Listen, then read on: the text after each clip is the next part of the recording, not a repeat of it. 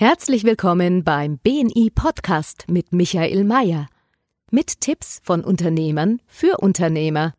Mit Erfahrungen aus der Praxis, wie Unternehmer nach der Philosophie Wer gibt, gewinnt, leben und dadurch mehr Geschäft und Umsatz machen. Lassen Sie sich inspirieren, wie Ihnen Kontakte und das richtige Netzwerk konkret weiterhelfen können. Willkommen, liebe Zuhörer, zu einem unserer neuen Podcast-Folgen, die wir auch live auf Facebook übertragen. Ich freue mich heute, einen ganz besonderen Gast heute hier zu haben, den wir doch schon ja, einige Jahre auch kennen, eine sehr bekannte Rednerpersönlichkeit.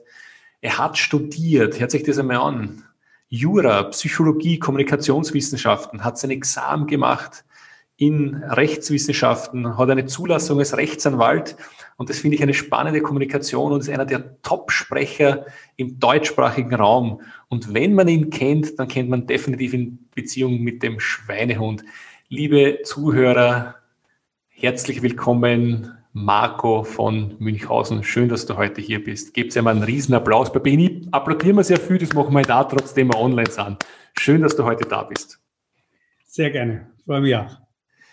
Lieber Marco, ähm, du bist ja wirklich sehr bekannt und dein Buch, ähm, den inneren Schweinehund zu überwinden, ist ja eines der bekanntesten Bücher und das ist ja, also das ist das, was ich dich damit verbinde, wobei du, glaube ich, so viel mehr magst. Ähm, erklär uns ganz kurz einmal, wie bist du vor Jahren drauf gekommen, auf das Thema innerer Schweinehund? Und vom Rechtsanwalt zum Sprecher ist vielleicht nicht so weit, aber zu dem Thema innerer Schweinehund, das ist schon eine interessante Verbindung. Wie ist es dazu gekommen? Also das war in der Zeit, als ich ähm, zwar meine ersten Vorträge gehalten habe, aber immer noch nebenher Unternehmer war. Ich hatte einen Verlag und dann habe ich gemerkt, ich muss irgendwie das Ruder in eine andere Richtung bringen. Ich muss mich entscheiden. Dann hatte ich ein Coaching. In dem Coaching ging es auch darum, ich bräuchte endlich mal ein Buch. Und dann hatte ich verschiedene Buchtitel und dann sagt am Schluss der Coach zu mir, das ist ganz nett, dass Sie Ideen haben, das merke ich schon, aber es geht bei Ihnen um die Umsetzung. Welches Buch wollen Sie denn wirklich schreiben? Da habe ich gesagt, dann mache ich das Problem zum Thema. Ich schreibe über den inneren Schweinehund, weil meiner mag nicht. Der hat keine Lust, keinen Bock zum Schreiben. Und er sagt, das ist eine gute Idee. Und dann habe ich äh, einen Verlag gefunden, dann war der Verlagsvertrag da, dann hat mein Schweinehund geknurrt, aber dann musste ich das Buch angehen und so habe ich über ihn geschrieben. Es ist, es ist eine spannende Geschichte. Das heißt, du wolltest eigentlich ein Buch schreiben und den Titel hast du durch, den, äh, durch deinen Verleger bekommen oder den, der dich da unter Vertrag genommen hat. Also ich habe ihn dadurch bekommen, dass ich mir überlegt habe, was ist eigentlich das Problem, dass ich nicht schreibe. Und da habe ich gedacht, das ist mein innerer Schweinehund. Dann habe ich geschaut, es gab keine Bücher über den inneren Schweinehund, nichts. Das heißt, auch als ich das Buch geschrieben habe, konnte ja nicht auf andere Bücher zurückgreifen. Äh, ich musste Feldforschung machen, das heißt, die Leute interviewen im Zug, am Flughafen, auf der Straße. Ich hatte immer drei Fragen. Äh, haben Sie einen inneren Schweinehund? Oder vier? Dann, manche haben mich angeschaut, als wäre ich bescheuert, aber dann irgendwann haben sie gemerkt, dass es doch ernst oder seriös war. Dann habe ich gefragt, wo taucht er bei Ihnen auf? Wie trickst du Sie aus und was machen Sie, um mit ihm klarzukommen? Und so habe ich halt das Material gesammelt. Wie lange hat es gedauert, von der Idee bis zur Fertigstellung des Buches und dann wirklich auch darüber zu sprechen auf großen Bühnen? Also bis das Buch fertig war, ein halbes Jahr. Und dann war, das da, war das dann gleich ein Bestseller? Ist es dann gleich gelaufen? War es gleich abgehoben? Das war das Erstaunliche. Ich hatte das nicht geplant. Äh, und zwei Tage nach Erscheinen war es bei Amazon auf Platz zwei. Da ruft mich einer an und sagt, du, dein Buch ist auf Amazon auf Platz zwei. Da sage ich, ja, ist das gut? Sagt er, ja, das ist sensationell. Ich, ich hatte keine Ahnung. Ich hatte das auch nicht geplant. Ich wollte halt sozusagen meine Hausaufgabe machen und über den Schweinehund schreiben. Damit war für mich die Sache erledigt. Aber dann kamen die Vortragsanfragen und dann bin ich dabei geblieben. Das heißt, Buch war als erstes da und dann haben mich Firmen angefragt, würdest du vor meiner Belegschaft, Mannschaft darüber sprechen? Wie lange hat das gedauert und was, war so, was, was waren so die ersten Schritte auf der Bühne bei dir? Oder bist du ein, was waren die ersten Schritte auf der Bühne? Erste Frage und zweite Frage, warst du immer schon so ein talentierter Sprecher? Ja gut, lass mal die Frage offen, ob ich ein talentierter Sprecher bin. Ich spreche sehr gerne und seit ich habe nach meinem Studium, jetzt hole ich doch einen Moment aus, äh, habe ich gemerkt, alles, was es in der Juristerei gab, hat mich nicht interessiert. Ich wusste nach meiner Referendarzeit, also nach der Praktikumszeit, dass ich nie Richter, nie Anwalt, nie Staatsanwalt, nie Ministerium und so weiter gehen will. Und habe aber in der Zeit angefangen, als Repetitor zu arbeiten. Das ist so eine Art Nachhilfelehrer oder Pauker, der die Studenten aufs Examen vorbereitet. Und da habe ich gemerkt, erklären macht mir Spaß. Und dann habe ich mein Repetitorium gegründet, das war auch erfolgreich, und habe den Studenten auf eine unterhaltsame, anschauliche, lebendige Weise Jura erklärt. Insofern habe ich schon gesprochen. Und 95 ruft mich ein Freund an und sagt, du pass mal auf, hast du mal Lust, vor 400, 400 Unternehmern beim Schmidt-Kolleg einen Vortrag zu halten. Der Schmidt-Kolleg gibt es heute noch, leitet der Kai von Fournier. Damals war es noch der Papa Schmidt, wie man ihn nannte, der Gründer. Dann habe ich gesagt, ja, kann ich schon machen. Worüber? Er sagt er, worüber du willst. Dann habe ich gesagt, dann rede ich über Mindmanagement wie man Wissen speichert leichter und was man macht, wenn man in Stress ist, also wenn die Festplatte abstürzt, der Computer im Kopf. Und den Vortrag habe ich sehr gut vorbereitet und habe ich den gehalten. Und als ich von der Bühne ging, habe ich gemerkt, das, das macht mir Spaß. Das will ich machen. Und im gleichen Jahr habe ich mein Repetitorium verkauft. Und dann kamen Agenturen auf mich zu, die haben mich sozusagen in ihr Handgepäck genommen und äh, haben mich aufgebaut. Ich musste mich da nicht drum kümmern, das haben die Agenturen gemacht bis dann auch die Agentur gesagt hat, du irgendwann brauchst du mal ein Buch. Und jetzt schließt sich der Kreis. Dann habe ich mich coachen lassen, dann kam der Schweinehund und dann ging es halt weiter mit dem Thema Selbstmotivation und Schweinehund. Was würdest du ähm, Personen da draußen für einen Tipp geben, wenn sie sagen, sie wollen gerne auch auf die große Bühne ihr Thema, das sie haben, das die Herzensangelegenheit ist, sie wollen, wollen das teilen? Ich meine, du sprichst von 1995, jetzt haben wir 2020, hat sich viel verändert. Was für, was für Tipps würdest du Jungsprechern geben oder Leute, die ein Thema haben, das sie gerne in einer größeren Breite teilen wollen? Ich würde erstmal versuchen rauszukriegen, warum sie auf die Bühne wollen. Ist die erste Frage. Manche wollen dorthin, um ihr Ego ähm, zu füttern. Es ist halt immer die Gefahr, wenn man auf der Bühne steht, die Leute klatschen, dann denken wir, man ist was Besonderes. Das ist man aber nicht. Also wer auf die Bühne geht, sollte eine große Portion Demut mitbringen, weil wir kochen alle nur mit Wasser und wir wissen es auch nicht besser. Wir können vielleicht eine Botschaft ganz unterhaltsam rüberbringen. So, dann würde ich ihm sagen, wenn du noch keine Ausbildung hast, lass dich ausbilden. Mach erstmal ein Rhetoriktraining. Weiß nicht, beim René Bourbonus oder so jemand. Und dann kann man auch eine Speaker-Ausbildung machen. Aber lass dich ausbilden. Hol dir jemand, der es dir zeigt. Ich meine, äh, die, die heutigen Fußballspieler, die Großen, die sind auch nicht einfach auf den Platz gegangen, sondern die haben eine Ausbildung durchgemacht. Und dann haben es halt immer besser gelernt, Tore zu schießen. Sehr schöner Tipp. Also das gibt es ja heute auch schon, solche Ausbildungen, ich glaube, ganz wichtig, aber wichtig ist einmal, warum will man das machen, warum herauszufinden. Du, wir sind mitten in einer der größten Pandemien. Und äh, da würde ich dich fragen, wie schafft man es in einer, dieser Pandemie, den inneren Schweinehund zu überwinden, dass man sich jeden Tag motiviert? Ich meine, wir haben gerade am Anfang gesprochen, du hast gesagt, ja, die Maßnahmen sind notwendig, aber trotzdem, man kann nichts machen und diese Eintönigkeit ist ein bisschen Herausforderung. Wie kriegt man das mit dem inneren Schweinehund gelöst, dass man sagt, trotz der Eintönigkeit, ich bin voll da, ich setze trotzdem meine Dinge um? Also zum einen finde ich es ganz gut, wenn man sich zugesteht, ähm, warum man nicht voll da ist, warum einen das im Moment bedrücken kann. Also schon auch sich anschauen, ja, das, ich finde das im Moment schade, ich kann meine Freunde nicht treffen, ich kann nicht in zu einer Party gehen, ich kann nicht ins Konzert gehen, ich kann nicht zum Essen gehen, das und alles kann ich ja nicht. Und dann gleichzeitig zu sagen, da ist auch eine Chance drin. Das ist nämlich im Moment eine Situation, wie wir sie sonst nie haben. Ich kann im Moment ganz viel lernen, wenn ich es annehme, wenn ich mich nicht dagegen auflehne. Und mir Blatt Papier nehme und mal aufschreibe, was kann ich eigentlich jetzt lernen? Ich meine, es gibt Leute, die irgendwann in ihrem Leben in einer Gesellschaft wie unsere, wo wir eigentlich permanent schneller, höher, weiter und erfolgreicher und noch mehr und mehr und mehr haben wollen. Äh, bisher haben halt manche, die irgendwann begriffen haben, das bringt es auf Dauer nicht, sind halt einmal in ein Kloster gegangen. Ja, da haben die sich eine Klosterzeit von einem Monat vielleicht gegönnt. Jetzt kann ich sagen, ist das Kloster zu uns gekommen, hast ein kostenloses Kloster, brauchst gar nicht ins Kloster gehen, kannst lernen, mit dir selber klarzukommen. So, dann kann ich sagen, ich habe die Chance, jetzt einmal abends alleine zu verbringen. Gut, wenn einer mit einer Familie ist, hat er halt die Familie um sich. Dann kann er sagen, ich habe die Chance, dass wir abends mal wieder Spiele machen, was man sonst ja meistens nicht macht. Also jeder kann die Chancen woanders sehen. Ich habe eine Chance zu lernen, mich mit Konzentration zu beschäftigen, weil wenn ich Homeoffice mache und noch zwei Kinder drumherum sind, vielleicht noch als alleinerziehende Mutter, dann muss ich wissen, wie ich es schaffe, mich zu konzentrieren, dass ich vielleicht in einer halben Stunde das mache, was ich sonst in einer Stunde mache. So, ich kann mich also mit, mit Selbststeuerungstechniken, mit Arbeitseffizienz beschäftigen. Äh, jeder kann woanders was lernen. Und wenn ich mir die Chancen klar mache, dann ist der Schweinehund auch leichter dabei. So, jetzt kommen wir zum Schweinehund. Wenn ich etwas angehen will, braucht der Schweinehund immer zwei Dinge.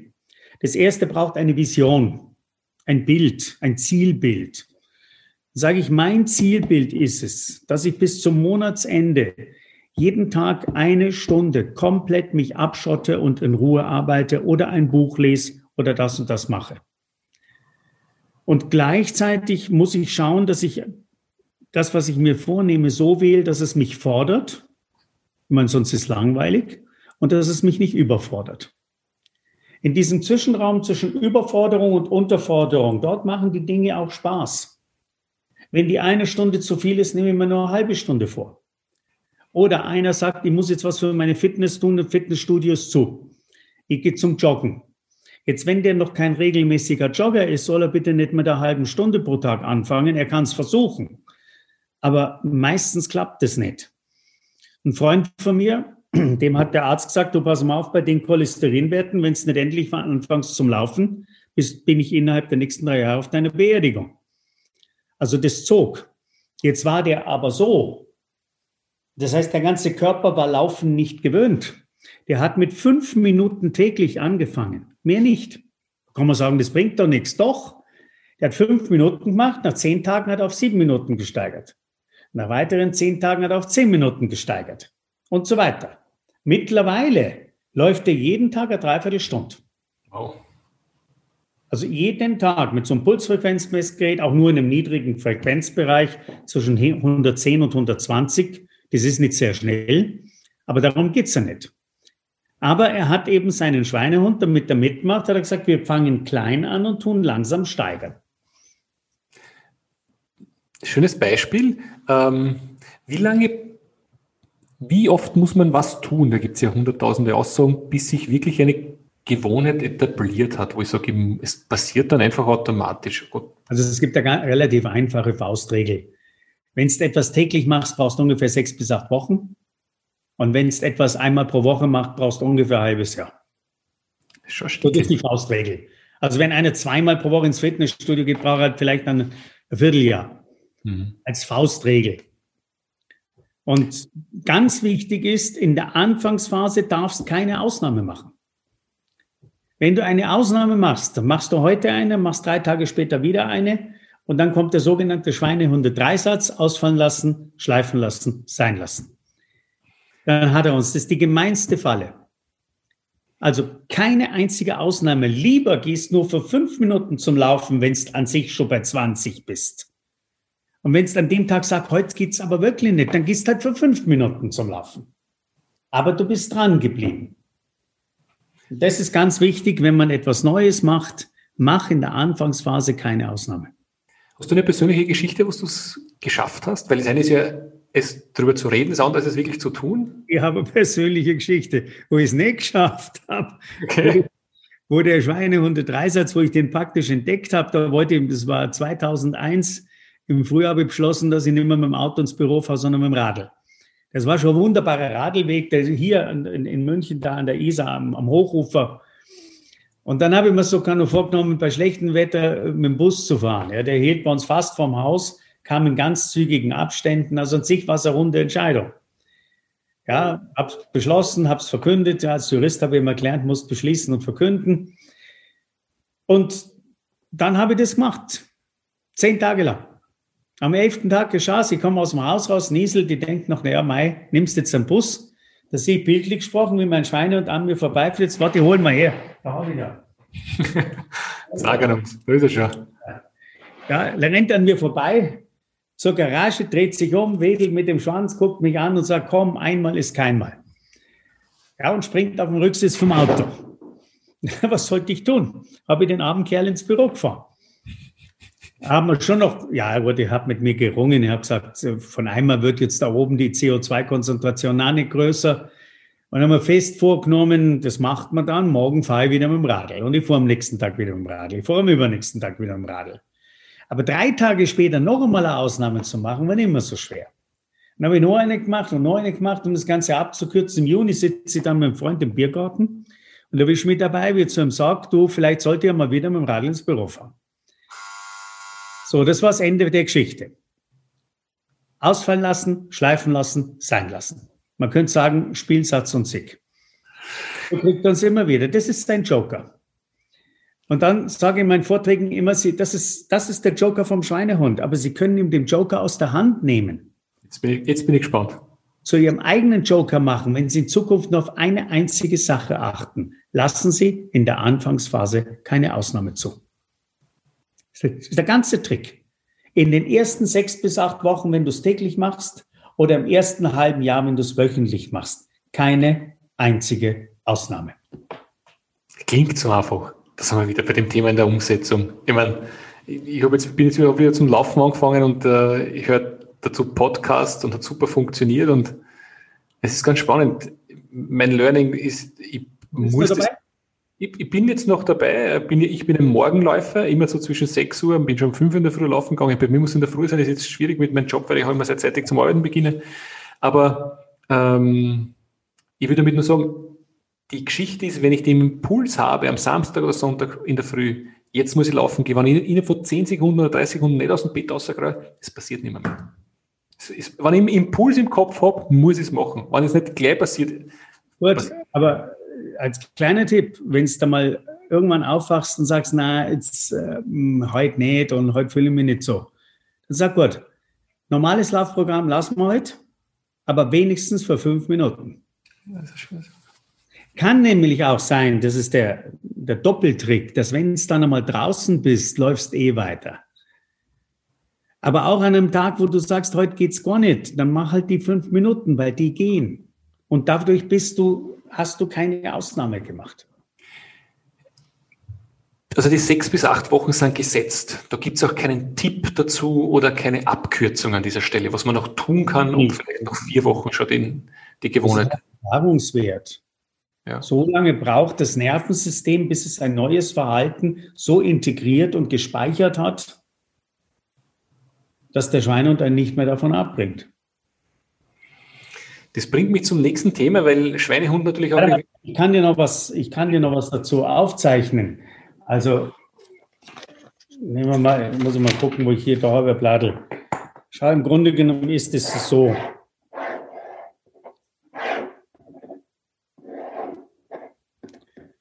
So, und jetzt pass auf.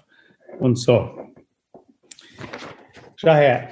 Am Anfang hast du einen sehr hohen Aufwand an Selbstüberwindung da wo die Schnute nach unten geht. Und unten ist die Rendite an Körperwohlgefühl. Da hat der Körper noch nicht so sehr gespeichert, dass es gut tut.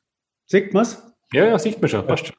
Später, dann kommt der magische Punkt, dreht sich das Ganze um. Dann brauchst du wenig Selbstüberwindung, das eine sehr hohe Rendite an Körperwohlgefühl.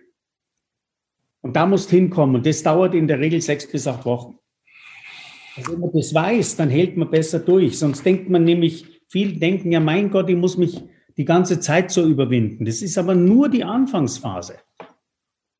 Und danach steht der Schweinehund früh schon vor der Tür, wedelt mit dem Schwanz und sagt, hey, lass uns loslaufen, wir kriegen ja gute Gefühle, denn er ist ja eigentlich der Wächter unseres Wohlgefühls. Wenn er schnallt, dass es gute Gefühle gibt, dann macht er mit. Du musst es ihm nur beibringen und der braucht eine gewisse Lernzeit. Liebe Zuhörer, mir, für mich wäre es spannend, wenn Sie einfach in unseren Kommentaren einfach schreibt, was ist euer Schweinehund? Schreibt das einfach einmal rein, würde mich interessieren und wie habt ihr ihn überwunden? Äh, ich glaube, man kann am besten voneinander lernen. Mich inspirieren auch immer Geschichten und danke, Marco, dass du auch die Geschichte des Fahrradfahrens in die Arbeit mit uns geteilt hast, weil am Ende des Tages ist es sehr anschaulich, wo vielleicht der eine oder andere sich damit verbinden kann und sagt, mir ist ähnlich gegangen. Du, aber da kommen wir zum nächsten Punkt, wo mir der Schweinehund immer wieder einhaut. Ich weiß, ich weiß haargenau, ich muss nächste Woche was fertig haben. Und ich weiß das aber schon drei, vier Wochen vorher. Und ich denke mir, das war doch so super, wenn ich schon mit drei Wochen vor dem Termin meine Arbeit erledigt hätte, die Präsentation fertig hätte, den Bericht geschrieben hätte, ähm, die Aufstellung, die Statistik gemacht hätte. Und ich schieb's jeden Tag vor mich her, denke mir, bah, es sind eh noch drei Wochen Zeit, das mache ich noch. Es sind eh noch zwei Wochen Zeit, das geht sich locker aus. Und dann ist ein Tag davor und ich mache es gerade fertig, weil der Druck dann am größten ist. Und da bin ich auch gut in dem Sinn. Löst bei mir einen wahnsinnigen innerlichen Stress aus. Fühle fühl mich nicht gut dabei, äh, aber es passiert mir immer wieder. Was hast du für einen Tipp, dass ich den Schweinehund, sage, mag's ein bisschen früher, zeitgerechter, ist viel besser und, und die, das Ergebnis ist auch besser. Kannst du das nachvollziehen, die Herausforderung? Ich kann das völlig nachvollziehen und ich muss aber auch sagen, das ist halt nun einmal so, dass manchmal ein gewisser Zeitdruck ganz gut ist. Okay. Weil wenn ich mich früh an, den Schreibtisch setze und sage, ich will die Präsentation für meinen Vortrag für morgen fertig machen und ich muss die bis 11 Uhr fertig haben, dann habe ich die bis 11 Uhr fertig. Wenn ich ins Büro gehe, den ganzen Tag Zeit habe, Mei, dann gehe ich halt erst noch einen Cappuccino trinken und dann rufe ich nochmal den an und dann mache ich nochmal das, weil ich habe den ganzen Tag Zeit. Also ein gewisser Zeitdruck ist nicht schlecht. Deswegen sollte man sich halt dann sagen, du wirst ja wissen, wie lange du ungefähr für sowas brauchst. Dann sag den, den halben Tag, den plane ich dann und dann ein und dann block den. Also das ist nochmal das Erste. Äh, jetzt, wenn man das gleich am Anfang macht, ist zwar ganz gut, wenn man es erledigt hat. Es gibt Leute, die gehören zu denen, die haben die Disziplin, die machen das am ersten Tag und dann sind es durch und am letzten tun es vielleicht nochmal kurz reinschauen und überarbeiten. Wenn du nicht zu denen gehörst, würde ich einen Mittelweg gehen. Und zwar, wenn du in deinem Büro eine, eine, eine Wand hast, ja, dann, dann hängt da eine Art, ein Blatt hin mit einem, als Mindmap, da kommen die ganzen Ideen drauf, schreibst den Titel drauf von, von deiner Präsentation oder dem, was du vorbereiten willst. Und dann tust du Mindmap-artig alles, was dir dazu einfällt, dazuschreiben. Drunter legst du aufs Regal eine Mappe. Und alles, was du in Zeitungsartikeln und so weiter findest, tust du da rein. So, und dann kommt der Punkt, wo du das dann abarbeitest. Und da musst du einfach in deinem Timer eine Zeit blocken. Ohne Termine hat der Schweinehund die Macht.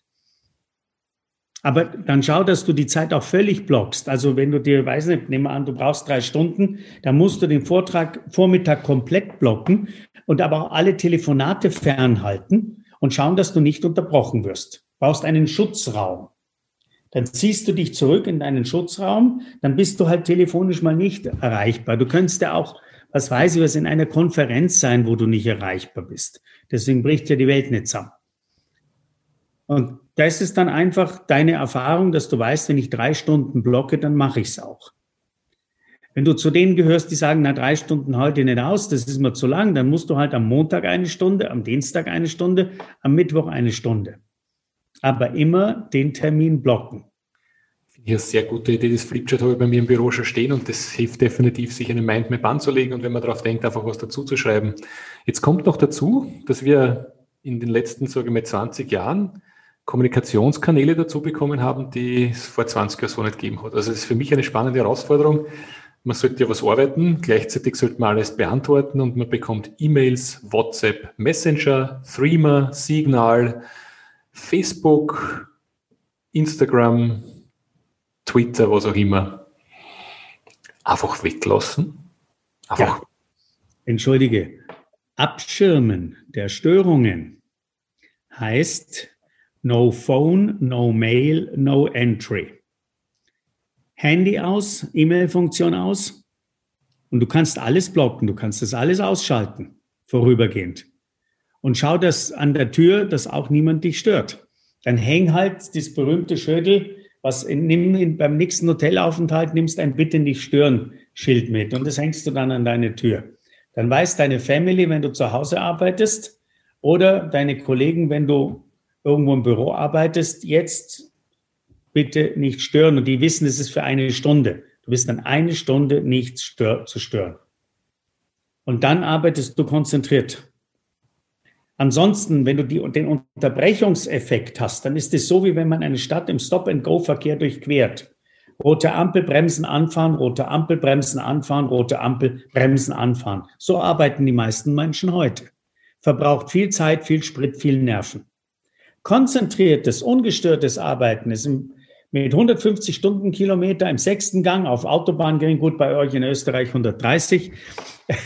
Leider.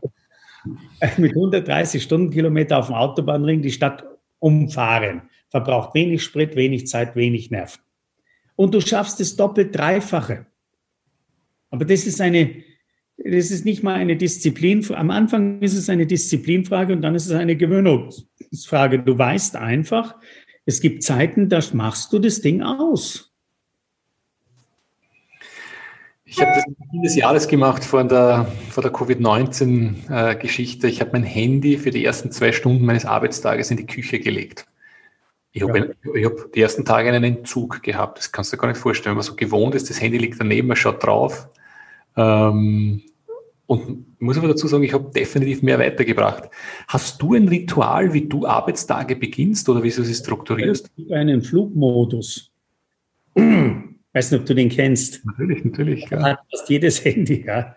Und ja. den habe ich dann halt eingeschaltet. Da kommt niemand. Dann kriege ich nichts von WhatsApp, dann kriege ich nichts von, von Facebook und auch nichts von Instagram, gar nichts. Ich mal Ruhe. Ist eigentlich ganz einfach. Handy weglegen oder Flugmodus stellen. Eine Küche dafür. Ich kann das an dem Gerät machen. Trotzdem, viele nicht mehr wenn es neben mir liegt, die blöde Gewohnheit draufzuschauen, ist ja immer noch da. Das, darum habe ich es gar nicht gehabt. Ähm, hast du eine, eine Struktur für den Arbeitstag, für einen normalen Arbeitstag, nach, nach der du den Tag gestaltest? Das kommt darauf an, woran ich arbeite. Also insofern kann ich gleich sagen, im Grunde habe ich, aber das ist die Besonderheit in meinem Leben, kein, keine wiederholende Struktur. Weil das eine ist, ich habe in Berlin einen Vortrag. Das heißt, ich weiß, ich muss um 8 Uhr muss ich im Auto sitzen, dann weiß ich, wann ich aufstehen muss, zum Flughafen fahren, den Flieger kriegen. Ich nehme immer einen Flieger früher, weil wenn dort cancelled steht, habe ich ein massives Problem. Also ich muss immer einen Puffer haben. Also das ist das Unterwegssein mit Vorträgen. Das zweite ist mein Büroalltag, wenn ich Akquise-Tätigkeiten mache oder Konzepte ausarbeite da habe ich schon meinen Rhythmus offen gesagt, ich fange nie vor zehn an. Ich lasse mir in der Früh Zeit zum Zeitung lesen, zum Frühstücken und dann arbeite ich halt drei Stunden konzentriert. Dann mache ich aber auch nur Telefonate oder nur die Präsentation und habe gut das Handy aus, brauche ich nicht haben, weil mit dem telefoniere ich ja meistens. Deswegen und während der Telefonate gehe ich dann, schaue ich auch nicht nach. Da bin ich halt nur am Telefon. Was anderes ist, wenn ich schreibe. Da muss ich wirklich äh, einen disziplinierten Arbeitsalltag haben, aber da klicke ich mich meistens für zwei Wochen aus. Da bin ich auf meiner griechischen Insel. Da habe ich sogar den diszipliniertesten Arbeitsalltag, weil da stehe ich um halb sechs auf, gehe um sechs Uhr laufen. Noch vor Sonnenaufgang meistens, also so, wenn ich da im Frühjahr bin. Und wenn dann die Sonne glutrot um sieben aus dem Meer kommt, dann sitze ich auf der Terrasse, dann trinke ich meinen Tee und um acht Uhr fange ich an. Und da habe ich wirklich von acht bis, bis halb zehn, halbe Stunde Pause, von zehn bis um äh, halb zwölf und dann wieder halbe Stunde Pause und, und dann mache ich sogar zwei, drei Stunden Mittagpause. Ich schreibe auch nie mehr als sechs Stunden, weil ich lieber sechs Stunden konzentriert schreibe als Szene äh, unkonzentriert. Da habe ich einen solchen Alltag. Aber den brauche ich dort, weil ich keine Unterstützung von außen habe. Da ist niemand da, keiner von den Griechen, die das sind, interessiert sich, äh, kommt kontrollieren, ob ich meinen Job mache. Das heißt, dort muss ich die Struktur haben. Es wäre auch eine Empfehlung jetzt in der Corona-Zeit, wer plötzlich zu Hause ist, soll möglichst schauen, dass eine ganz klare Struktur sich schafft, weil Strukturen stabilisieren. Ich esse dort immer zur gleichen Zeit zum Mittag. Ich habe immer mein gleiches Morgenritual. Ich gleiche Zeit zu Abend, weil, weil Strukturen uns helfen. Schöner Tipp, hilft definitiv. Du hast auch ein Buch geschrieben, wo die Seele auftankt, die besten Möglichkeiten, ihre Ressourcen zu aktivieren. Wie, was empfiehlst du jetzt in der Zeit? Wie tanke ich jetzt meine Seele auf? Ja gut, dieses Buch hat halt 15 Möglichkeiten, die es aufzeigt und jeder muss halt raussuchen, welche die sind, die ihm entsprechen. Also übrigens gehört eine dieser Quellen, wo man seine Seele auftankt, ist konzentriertes Arbeiten. Das ist das Verrückte. Das, das, was uns fertig macht, ist das zerrissene Arbeiten, wo wir immer unterbrochen werden. Wenn einer mal eine Stunde komplett bei einer Sache ist, ist er hinter in der Regel erfüllt. Da fühlen wir uns wohl. Wenn ich drei Stunden geschrieben habe, bin ich hinterher erfüllt. Das laugt nicht aus. Ein Chirurg, der hochkonzentriert im Flow operiert, ist hinterher sehr erfüllt. Einer der, der Berufe, wo Flow-Phänomene am meisten vorkommen. Musiker, wenn sie Musik machen. Also wenn man konzentriert bei einer Sache ist, das erfüllt einen sehr. Aber da steht auch drin beispielsweise alle rhythmischen Bewegungen, ob einer zum Joggen geht, Fahrradfahren, Rudern. Alles Rhythmische schafft nämlich auch einen inneren Rhythmus. Das ist nicht nur für die Fitness gut, ist auch für die Seele gut. Das ist ein schöner Tipp, den habe ich so noch nie gehört. Rhythmische Dinge sind. Alle rhythmischen Dinge. Und viele dieser Dinge kann man auch jetzt auch tun, trotz des Lockdowns, was man draußen machen kann. Also, jeder kann doch zum Laufen gehen bei uns. Oder Radl fahren. Und der Rudergerät, die haben wir letztes Jahr so ein Water Rover gekauft. Da hast vorne so ein, ist ganz verrückt, da ist vorne so ein, so ein Ding mit Wasser drin. Und jedes Mal, wenn du ruderst, hörst du, dreht sich das Wasser in diesem Kreisel. Und, und zehn Minuten Rudern ist eine völlig rhythmische und auch entspannende und wohltuende Tätigkeit. Und dann, wenn einer sich Massagen gönnt oder in die Sauna geht, gut, wenn es keine zu Hause hast, geht's halt im Moment nicht. Aber dann Musik hören, lesen, äh, in die Natur rausgehen, spazieren gehen, ist auch rhythmisch und bist draußen in der Natur. Also das sind ganz praktische Dinge aus dem Alltag, die ich da zusammengefügt habe. Und ich habe in dem Buch immer erklärt, warum tut uns das gut. Also was passiert im Körper, welche Gehirnfrequenzen gibt es dabei, welche Hormonausschüttungen passieren. Oft ist es eine Mischung aus Endorphinen und Dopamin. Das sind so die beiden guten Hormone, die wir uns äh, gönnen können im, als Ausgleich zum Stress. Da haben wir zu viel Adrenalin aber auch gute Gespräche und ähm, musizieren. Ich, ich mache zwei Dinge. Das ist das eine Laufen gehen und nach, nach, nach sieben oder acht Kilometer Laufen, man fühlt sich, wie wenn man zehn Meter Holz geschnitten hätte. Also man ist physisch wirklich hat man hat was getan. Also ich bin schon stolz am Morgen auf mich. Das ist ein wahnsinniges Gefühl. Und das zweite ist auch bei der Sauna, wo man sich auf einen Punkt durch einen Aufguss hinentwickelt, wo man so, man hat sich überwunden. Also das sind zwar Dinge, die mich immer runterbringen und schön, dass du sie auch erwähnt hast.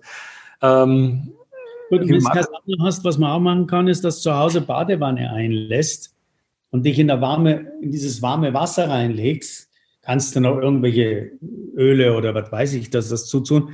Das, was viele nicht wissen, ist das, was wir da erleben, ist ein in unserem Nervensystem seit Anfang des Lebens gespeicherter Zustand der Geborgenheit, nämlich, dass das Baby in der, in der Fruchtblase im, im, im Bauch der Mutter und wenn wir sowas wieder kreieren später, das ist, man nennt das in der Psychologie die Ankertechnik, dann rufen wir diesen Zustand wieder wach. Also wenn Menschen, gut, meistens, viel, oft sind es mehr die Frauen, die, die gerne lange Bäder nehmen, aber äh, wenn wir Männer uns dann auch mal überwinden, in eine Badewanne zu gehen, es tut uns auch ganz gut, mal vielleicht für zehn Minuten oder Viertelstunde in diesem warmen Wasser zu entspannen. Wenn gerade Saunas zu sind. Ja. Liebe Zuhörer, solltet ihr den Marco von Münchhausen noch nie gehört haben, bitte unbedingt, unbedingt beim Vortrag dabei sein oder eines der Bücher kaufen. Ich kann mich erinnern, du hast bei uns 2018 das letzte Mal auf der Dachkonferenz in Berlin gesprochen, auf der BNI-Dachkonferenz. Und ein, und es ist witzig, man, man hört ja sehr viele Sprecher, ich bilde mich auch gerne weiter und was ich von dir mitgenommen habe, war dieses Thema, das werde ich nie vergessen, und das ist, ich komme immer wieder, wenn ich in Verhandlungen bin oder in Konfliktsituationen bin, versetz dich einfach in den anderen seine Lage, geh auf seine Insel rüber und schau dir mal von seiner Insel den Blickwinkel an. Das war mein wichtigstes Nugget von deinem Vortrag. Du hast uns viele, viele Tipps weitergegeben, aber das ist, was bei mir hängen geblieben ist und was auch mein Leben nachhaltig verändert hat. Gelingt es mir immer? Nein, ist definitiv nicht so, aber einfach den Standpunkt des anderen einzunehmen, hat öfters schon geholfen, Konflikte zu vermeiden, beziehungsweise auch, auch zu lösen. Also, lieber Marco, herzlichen Dank für das, was du uns da weitergegeben hast. Ja, das ist auch eine der allerwichtigsten Dinge in der Kommunikation. Und da kann ich dir genauso sagen, obwohl ich darüber rede und fest davon überzeugt bin, gelingt es mir auch oft nicht. Und so immer dann nicht, wenn ich ärgerlich bin und wenn ich glaube, dass ich recht habe. Ja, Weil dann hat ja der andere Unrecht und warum soll ich auf dessen Insel gedanklich rübergehen und zu versuchen, mich in seine Lage reinzuversetzen? Weil ich habe Recht. So, es ist fast ein Zwang, nicht rüberzugehen. Aber wenn ich es trotzdem tue, manchmal muss ich mich überwinden, dann kann es sein, dass plötzlich ich denke, wow, das kann man eigentlich nachvollziehen. Und was ganz wichtig dabei ist, jemanden anders zu verstehen, heißt noch nicht, das gut zu heißen. Mhm. Ich kann sagen, wenn er diese Überzeugung hat und wenn er so tickt, dann kann ich verstehen, dass er so handelt. Trotzdem kann ich sagen, ich würde nicht so handeln. Dann ist es aber eine andere Art. Dann kann ich ihn verstehen und ich muss ihn nicht so verurteilen. Oder ich kann ihn vielleicht, wenn ich ihn verstehe, sogar argumentativ erreichen. Also das ist eine der wichtigsten Punkte überhaupt in Beziehungen, in Geschäftsverhandlungen mit Mitarbeitern. Und gleichzeitig muss ich dazu gestehen, es ist oft nicht leicht. Aber das Bild hast du sehr schön gezeichnet. Und liebe Zuhörer, wer den Marco schon einmal gehört hat, schreibt es einmal rein in die Kommentare. Ich habe ihn schon gehört und das ist das, was ich mitgenommen habe. Ein, zwei Punkte oder vielleicht sogar mehrere Punkte.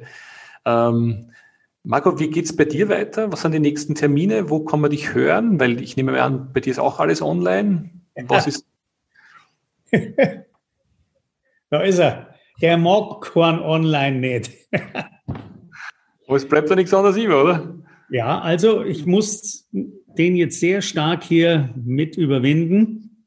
Ich bin nämlich gerade dabei, mir hier oben äh, ein Filmstudio einzurichten weil ich jetzt sehr viel äh, auch ähm, Filme machen muss und online und Streaming und so weiter.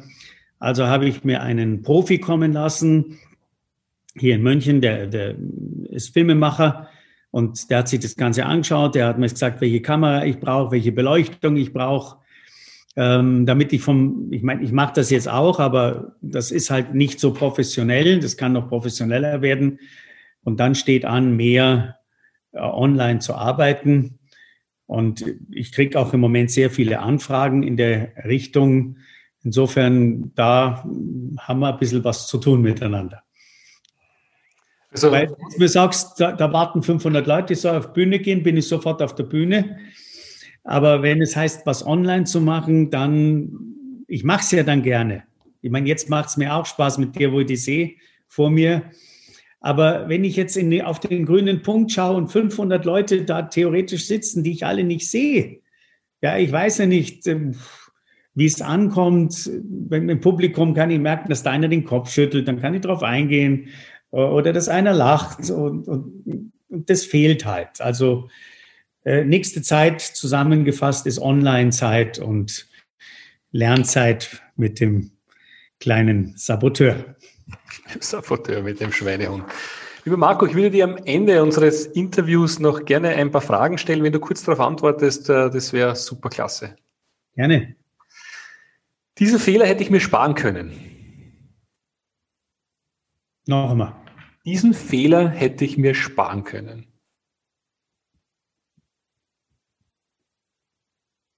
Also eigentlich, wenn ich zurückschaue, weiß ich nicht, aber ich, ich, ich kann, ich habe auch Fehler gemacht, aus denen ich gelernt habe. Doch, also eines würde ich vielleicht sagen, ich hätte mehr Zeit mit meiner Mutter vor ihrem Tod verbringen können. In dem letzten, ich habe viel Zeit mit ihr noch verbracht, als sie im Seniorenheim war. Im letzten Jahr hätte ich noch einmal mit ihr in Urlaub fahren können. Das habe ich aber nicht gemacht. Und da habe ich hinterher gesagt, es tut mir leid. Aber ich weiß jetzt nicht, ob man das als Fehler also es klang jetzt so, ob ich etwas bereue. Ja, das bereue ich. Du, danke für deine Offenheit. Ich glaube, das ist, eins, das ist eine der besten Antworten, die wir auf diese Frage bekommen haben, weil Leben ist endend, wollend und ich glaube, das mit den Lieben zu genießen, das ist ein ganz ein wichtiges Thema. Danke, für, dass du das so offen geteilt hast. Danke sehr. Geld bedeutet für dich. Hm. Oh, es hat mich eigentlich nie richtig interessiert. Ähm, es ist ein gutes Mittel zum Zweck. Ich habe relativ früh relativ gut verdient mit meinem Repetitorium und dann auch später mit den Vorträgen. Das heißt, ich habe für mich genug, aber ich habe mir nie großen Reichtum zugelegt. Ich habe genug, um bis zu meinem Lebensende so gut durchzukommen, dass ich noch Reisen machen kann und meinen Kindern nicht auf der Tasche lege. Und den Familienbesitz, das ist eine alte Villa, die wir in Florenz haben, ihnen übergeben kann, schuldenfrei. Aber Vermögen habe ich nie aufgebaut, weil es mir, also ich weiß, dass es wichtig ist. Es ist auch wichtig, wenn man Menschen helfen will. Also mal irgendjemand zu sagen, komm hier, nimm das und dreht nicht drüber. Und das ist ein tolles Gefühl. Aber ich habe nie es ähm, als so bedeutsam gesehen, dass ich, dass ich Vermögen aufgebaut habe. Perfectly okay. Ähm, darauf kann ich nicht verzichten. Freiheit, ähm, Weitblick. Ich mache immer Weitblick. Deswegen gehe ich auch nach Griechenland auf eine Insel oder in Florenz dort, wo wir, wo wir das Anwesen haben. Da schaut man auf die Hügel. Auch hier aus meinem Büro schaue ich äh, jetzt gut hier über die Dächer von Halle. Ich brauche Weite, äh, Freiraum. Ähm, das äh, Gefühl, Gefühl der Weite. Die Zukunft in Deutschland sieht in fünf Jahren wie aus? Ich glaube, dass wir dann verdammt viel gelernt haben. Ähm, nach meiner Auffassung ist die Corona-Krise dann vorbei. Ich hoffe, dass sie jetzt Ende des Jahres vorbei ist, wenn, wenn wir durchgeimpft sind. Ich hoffe, dass wir dann eine brauchbare Regierung haben, die sehr viel macht für diesen Planeten im, im Punkto Klimawandel. Ich hoffe, dass die ganze Industrie und das Leben sich umgestellt hat auf Nachhaltigkeit. Ähm, und vielleicht übrig bleibt von dieser Phase etwas mehr Solidarität und auch ähm, mehr Solidarität der, der Teil der Bevölkerung, der leider zunimmt, den Armen oder denen, die weniger haben. Aber das ist eine Hoffnung. Ich kann nicht sagen, dass es so wird, aber ich hoffe, dass es so wird. Jungunternehmer sollten als erstes was tun? Lernen, wie man ein Unternehmen führt. Also ob man nun Betriebswirtschaft studiert oder in der Praxis sich betriebswirtschaftliche, wie man eine Bilanz liest, wie man äh, Geld zusammenhält, wie, wie die Risiken sind, wenn man irgendwo investiert und gleichzeitig den Mut haben, neue Dinge zu tun. Vielleicht würde ich sogar jemandem sagen, mach in, in, in jetzt, da gibt es ja in Berlin die, die Design Thinking School, mach ein, ein Kreativitätstraining. Ja, man kann da ein, zwei Jahre studieren äh, um Design Thinking zu lernen, wie man neue Ideen kreiert, aber man kann auch einen Kurzkurs machen. Also lerne was über Innovation, aber lerne auch etwas über den Markt. Weil sonst wirst du das Schiff versenken, noch so kreativ wie es ist. Der, der gute Musk mit Tesla, äh, der, der erfolgreichste, könnte ich fast sagen, Moment wohl Unternehmer der Welt. Jetzt ist er auch der reichste das ist ein, ein Kreativitätsbündel, wenn man dessen Biografie sieht, was der alles an Kreativität in seiner Kindheit mitgekriegt hat. Und ich glaube, dass Innovation und Kreativität eine der Hauptfaktoren sind, um in, in der Zukunft erfolgreich zu sein. Darauf bin ich wirklich stolz.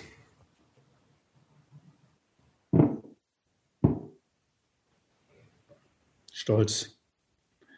Doch, ich bin eigentlich stolz, wie meine Kinder sich entwickeln. Sehr.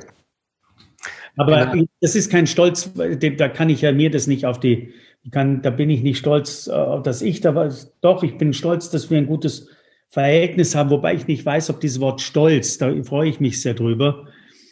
Aber ich bin, bin sehr, sehr stolz, wie die sich entwickeln, wie sie ihr Leben meistern und auch besonders die menschliche Seite, äh, nicht nur äh, die, die, die Erfolgsseite, sondern die, die zwischenmenschliche, die kommunikative ähm, Tiefgang, das, das erfreut mich sehr, ja. Dieses Buch sollte jeder Unternehmer kennen. Da kann ich nicht mitreden. Ich bin kein richtiger Unternehmer. Deswegen, also ich würde sagen, es gibt ein Buch, was im Moment nicht nur jeder Unternehmer kennen sollte, sondern eigentlich, äh, was ist denn? Wo ist es denn? Ihr habt es doch immer da gehabt. Mal schauen. Da ist es. Ja, habe ich schon gelesen. Sehr cooles Buch. Sehr cool. Das hat nicht nur jeder Unternehmer. Und wenn er das durch hat, gibt es noch ein anderes, das habe ich jetzt zu Weihnachten geschenkt bekommen. Im Grunde gut. Das ist äh, ein, ein, ein Holländer, der im Moment Bestseller, der davon ausgeht, dass im Gegensatz, was viele Menschen glauben, dass wir Menschen im Grunde genommen schlecht sind. Und wir müssen dann eine Regierung haben oder Zivilisation haben, die uns gut erzieht, dass wir eigentlich im Grunde genommen gut sind. Und das stellt er in dem Buch so hervorragend dar. Also die sind 500 Seiten, da sagt mein Schwein und sofort, komm, 500 Seiten, das Buch ist viel zu dick. Ja, da haben wir überhaupt keine Zeit. Ich bin mit dem am Sonntag durch gewesen. Ja, es, ich habe es nicht mehr weglegen können. Kann ich also auch jedem empfehlen. Äh, ansonsten, was jeder Unternehmer kennen muss, kann ich nicht beantworten, weil ich ja im Prinzip ein typischer Unternehmer bin. Also das Buch, was du das erste gezeigt hast, Factfulness, habe ich gelesen, ich habe es verschlungen, weil am Ende des Tages wir immer glauben, dass die Welt untergeht und das ist definitiv nicht der Fall und der beweist das schon mit Fakten. Also ich habe selten so ein gutes Buch gelesen und das hat mir wieder geholfen zu sagen, eigentlich ist die Welt gar nicht so schlecht, wie wir jeden Tag in den Medien hören. Also sehr guter Buchtipp. Herzlichen Dank dafür. Das zweite haben wir schon aufgeschrieben, das kenne ich noch nicht, das werde ich mir gleich bestellen. Im Grunde, der, der zitiert den, den Rosling mit Factfulness auch. Also das baut eigentlich drauf auf. Im Grunde, wenn du erst den, den, den Factfulness liest, dann kannst du sehr gut, der führt den Gedanken einfach weiter. Und das, das hilft zu einer positiven Einstellung. Und äh, beide wehren sich auch gegen die Bezeichnung, dass sie Optimisten sind, weil Optimisten, da denkt man oft, die haben so die rosa-rote Brille, sind so ein bisschen naiv und die glauben immer, dass alles gut läuft. Und die sagen, nein, sie sind nicht Optimisten, sind Possibilisten oder welche, die von einer möglichen, von der guten Möglichkeit ausgehen. Deswegen muss man immer noch aufpassen und die Augen offen haben und vorsichtig sein. Aber ich habe jetzt eine gute Definition für Optimisten gehört vom Simon Sinek vor kurzem jetzt in einem Video, das ich gesehen habe. Er hat gesagt, Optimisten, hast du gesagt, hast du gesagt, die haben, glaubt man, die Leute haben die rosarote Brille auf. Stimmt nicht. Optimisten sind Leute, die die Zukunft positiv sehen. Die sagen, die Welt wird besser und nicht schlechter. Und ich glaube, von dem braucht man definitiv viel mehr. Und diese zwei Bücher helfen, diese Sicht zu bekommen. Herzlichen Dank, lieber Marco. Ich habe noch äh, eine, eine letzte Frage. Ähm, was ist Erfolg für dich? Erfolg ist, wenn ich äh, mir etwas vornehme und es durchziehe. Das ist mein persönlicher Erfolg. Weißt du, wenn ich äh, in einem Jahr dann plötzlich meinen Umsatz steigere, weil mehr Aufträge reinkommen, das ist zwar auch Erfolg, aber das ist gefühlt, äh, da kann ich ja im Grunde gar nicht so viel dafür. Aber jetzt beispielsweise, ich habe über Weihnachten, ich trinke gerne einen Wein. Jetzt habe ich mal einfach gesagt, ich hatte, vor zwei Tagen hatte ich Geburtstag und dann habe ich mir Silvesterabend gesagt, so pass auf, ähm, ich, ich, muss, darf den ja nicht überfordern, gell? also man muss ja äh, nicht die Latte zu hoch legen, aber ich gesagt, jetzt trinke ich einfach mal bis zu meinem Geburtstag keinen Tropfen Alkohol. So, und das habe ich 18 Tage einfach gemacht. Und da war ich dann ja sehr zufrieden mit mir und das ist für mich ein Erfolg. Also auch einfach eine Kleinigkeit. Und selbst wenn ich sage, so heute entrümpel ich, ich nehme mir jetzt den Samstag, um den Keller aufzuräumen und dann mache ich das. Eigentlich brauche ich ja keine Belohnung, weil der Kellner ist ja aufgeräumt und das Ordnen selber ist auch sehr erfüllend. Aber dann ist es auch Erfolg. Ich meine, sonst, wenn ich einen neuen Vortrag ausarbeite, ja, und dann mit dem auf die Bühne gehe und ich merke, der kommt an, das ist auch ein Erfolg. Also das Erreichen von Zielen, die ich mir selber gesetzt habe. Lieber Marco, es war mein Volksfest mit drei E, sagt man bei uns in Österreich. Es war meine Freude, mit dir zu sprechen. Und der, der letzte Teil hat mich nochmal inspiriert, weil da sehr gute Antworten dabei waren. Noch abschließend, bist du ein Rotwein- oder Weißweintrinker eher? Kann ich nicht sagen. Ich glaube, im Sommer trinke ich eher gern Weißwein, der dann schön gekühlt ist. Und im Winter und abends trinke ich lieber einen Rotwein. Das heißt, ich nehme an die italienischen, oder? Nicht einmal. Ich, bin, ich habe es nicht so mit Säure. Deswegen brauche ich Weine, die wenig Tannin haben. Jetzt komme ich ja aus der Toskana und das ist fast ein Sakrileg, dass ich toskanische Weine kaum trinke. Die sind bis zum Anschlag voller Tannin, voller Gerbsäure. Ich trinke also, wenn Italien, dann lieber die Weine aus Apulien. Ich trinke bei Österreichern wahnsinnig gerne diese tollen Cuvées, die ihr macht. Ihr habt da im Carnuntum, macht ihr Cuvées. Also der reine Zweigels, es gibt ein paar Zweigels aus Österreich, die ich auch gern trinke, aber diese Cuvées, die sind sagenhaft. Und am liebsten trinke ich Österreicher, Schweizer, Schweizer Weine, super gute Malanza, Rotwein und, und äh, auch gute Weißweine und, und, und Italiener. Das sind so die drei Länder. Lieber Marco, wir werden dir ein kleines Präsentchen schicken aus Kanuntum, weil das ist dort, wo ich lebe und äh, da kenne ich doch den einen oder anderen Weinbauern. Äh, schicke dir was zu, einen guten roten Cuvée, auch äh, einen guten Weißwein auch und würde mich freuen, wenn du mir Feedback gibst. Liebe Zuhörer, verzeiht mir, wenn wir noch kurz über Wein gesprochen haben guter Wein zu trinken ist eines meiner Hobbys. Ich zittere noch nicht in der Früh, nur für alle Beteiligten, aber trotzdem liebe ich es, auch guten Wein zu trinken. Herzlichen Dank für deine Zeit. Der Podcast heißt Wer gibt, gewinnt. Du hast es definitiv heute gelebt. Du hast super Tipps weitergegeben. Mir gefallen, mir, mir gefallen deine Aussagen und dich sehr, sehr inspiriert. Habe einige Dinge auch mitgeschrieben. Herzlichen Dank dafür. Das Buch im Grunde gut ist definitiv eins, das würde ich lesen. Und sechs bis acht Wochen was durchzuziehen, um es im einfach, im, einfach zu verankern. Das, ist, das nehme ich auch wieder mit. Lieber Marco, herzlichen Dank für deine Zeit. Liebe Zuhörer, sollte euch das, was, ich heute gefallen, was, was wir heute gemacht haben, das Interview gefallen haben, was der Marco gesagt hat, gefallen hat, schreibt es in die Kommentare rein, jetzt auf Facebook, später beim Podcast, liked zu uns, empfiehlt zu uns, teilt zu uns und soll ihr den Marco von Münchhausen noch nie gehört haben und noch nie gelesen haben, dann wird es Zeit. Lebensverändernd, kann ich euch noch sagen. Lieber Marco, herzlichen Dank für deine Zeit. Sehr gerne, hat mir Spaß gemacht. Haben Sie Interesse, spannende Kontakte kennenzulernen, die Ihnen direkt helfen können, Ihr Geschäft auf das nächste Level zu heben? Dann lade ich Sie herzlich ein, ein BNI-Team in Ihrer Nähe bei einem unverbindlichen Frühstück zu besuchen. Einfach anmelden unter bni-blog.de slash Unternehmerfrühstück.